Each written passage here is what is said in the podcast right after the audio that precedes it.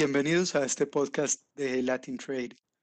Hoy están con nosotros seis personas que nos ayudarán a entender cómo será el nuevo normal para las fintech, cómo viene el mundo para esas empresas que desarrollan aplicaciones tecnológicas para labores típicamente financieras como préstamos o pagos o giros, después de todos estos meses de encierro, ahora que las economías empiezan a reabrir ya sus operaciones.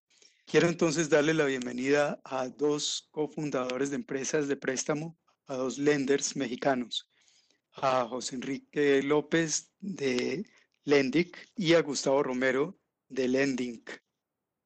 También quisiera darle la bienvenida a Fabián Saide, cofundador de Payki, un sistema de pagos también mexicano, a Edgardo Torres Caballero, director para América Latina de la fintech alemana Mambu, y a Hugo Villanueva, gestor del Banco Digital Mexicano Toca International.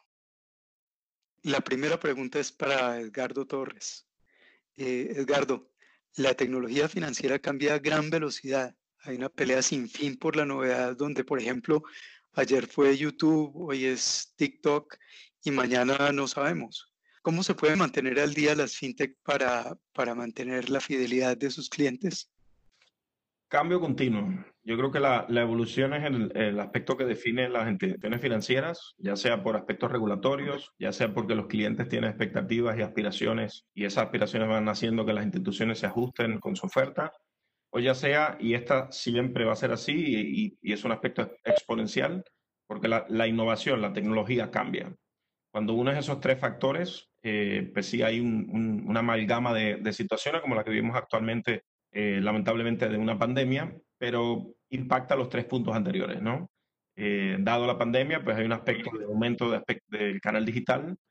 Eh, dado la pandemia, muchas instituciones tendrán que recibir apoyo en muchas instancias de los entes gubernamentales, por lo cual el aspecto regulatorios impacta.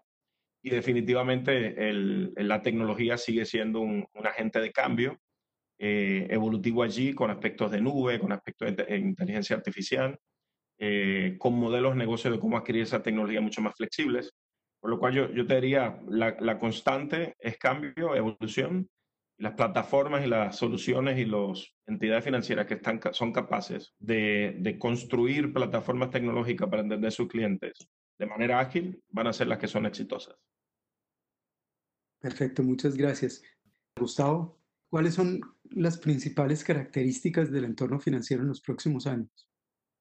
Pues mira, yo te diría que el entorno financiero este, se va a consolidar, ¿no? Como comentaba yo, al final del día, esta crisis no empieza por un tema financiero, sino está determinada por un tema de salud.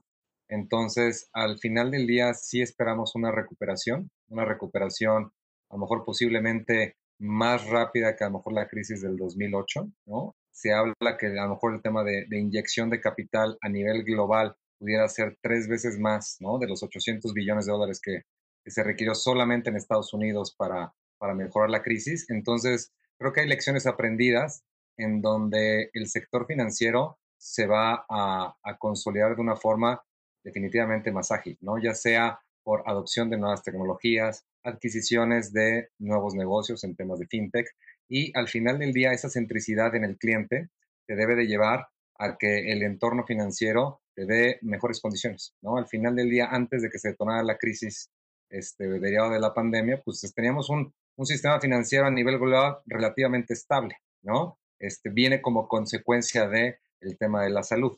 Entonces, eh, yo veo buenas expectativas este, hacia finales del año, este, donde nos estemos recuperando de manera global y creo que la región de Latinoamérica va, va a dar mucho de qué hablar, ¿no? Sobre todo en la parte financiera.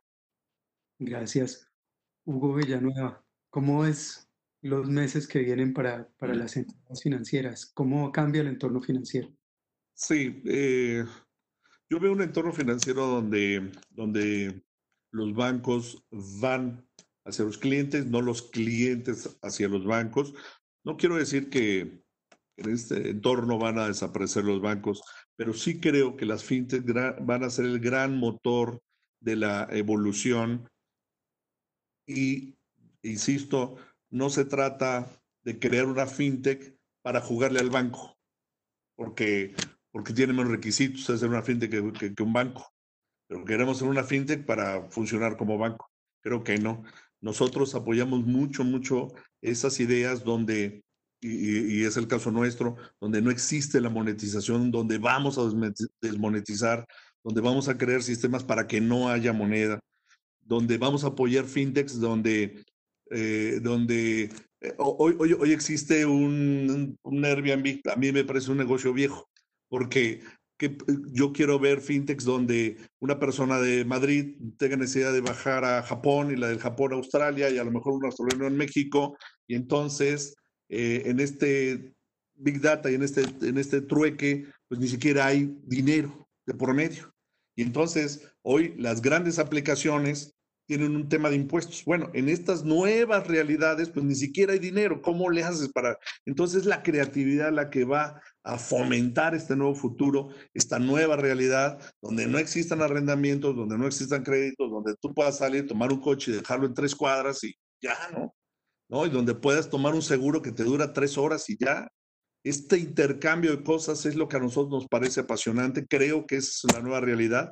En fin, yo creo que es romper el, mundo donde el cliente tenía que adaptarse a los productos del banco, a los requisitos del banco, a tomar un préstamo y trabajar 20 años para pagar una casa. Eso es donde yo creo que, está muerto. Bienvenida a tu visión, es una cosa muy interesante, Hugo. Eh, Fabián Saide, ¿cómo estás viendo tú el futuro para, para la industria financiera en, eh, tú en particular como, como jugador nuevo en este tema? Eh, yo lo veo muy prometedor. Eh, creo que, eh, como lo comentamos anteriormente, nosotros hemos tenido un crecimiento muy interesante. tuvimos primero un, un, declinamiento y luego un crecimiento muy interesante en estos par de meses.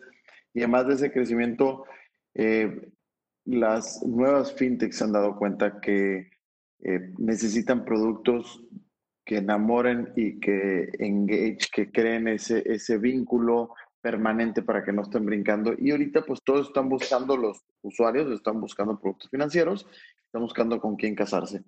Pero es importante, yo creo que en el mundo eh, eh, vienen tiempos prometedores en diferentes ámbitos, ¿no? Este, la tecnología viene a revolucionar, el, no salir de la casa se va a quedar, pero lo que tenemos que entender o, lo que a mí me gusta pensar mucho con, con, mi equipo es que entendamos qué es lo que busca la gente. O sea, cuando innovemos o cuando creemos cosas, este, y olvidé esta gran mujer que, que ponía este caso, cuando innovemos no pensemos en, quiero, voy a tener un paraguas para no mojarme.